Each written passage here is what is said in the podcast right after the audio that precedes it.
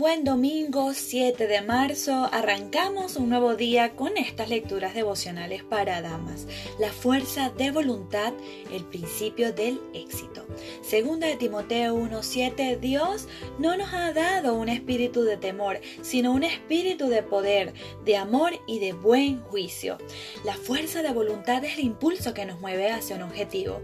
Quien la desarrolla persevera, se esfuerza, invierte tiempo y dedicación en la prosecución de sus metas y las alcanza.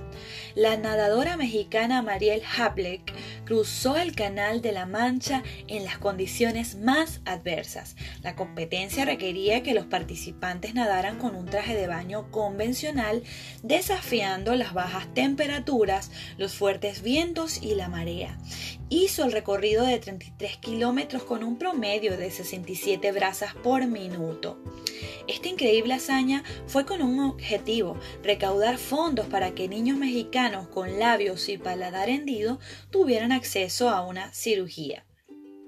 Indudablemente necesitó sobreponerse al cansancio, al frío, a la deshidratación y por momentos al desánimo.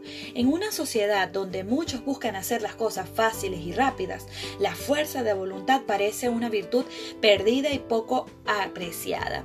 Muchos inician un proyecto y al poco tiempo lo abandonan arguyendo que las condiciones no se dieron. ¿Sabes qué? Cuando las condiciones no se dan hay que crearlas. Así lo hizo Josué cuando fue llamado llamado por Dios para llevar a su pueblo a la Canaán. Así, a la Canaán terrenal. Fue la fuerza de voluntad lo que impulsó a Esther a presentarse ante el rey Azuero bajo el lema ¿Y si me matan? que me maten. Al joven pastor de Israel David se sentó en el trono después de pasar por un sinfín de penurias. Fueron todos ellos jóvenes exitosos que pusieron y supieron reconocer que Dios era la fuerza de su voluntad y de toda su vida. Es tiempo de matar a los gigantes que obstruyen tu camino al éxito. Dios te hizo para cosas grandes, que lograras con trabajo y en el nombre de Jesucristo. La pereza y el miedo a las dificultades son lastres que detienen tu ascenso a la, a la galería de heroínas de la fe.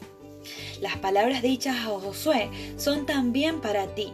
Mira que te mando que te fuerces y seas valiente. No temas ni desmayes porque Jehová tu Dios estará contigo donde quiera que vayas. Josué 1.9. Estudiar una carrera.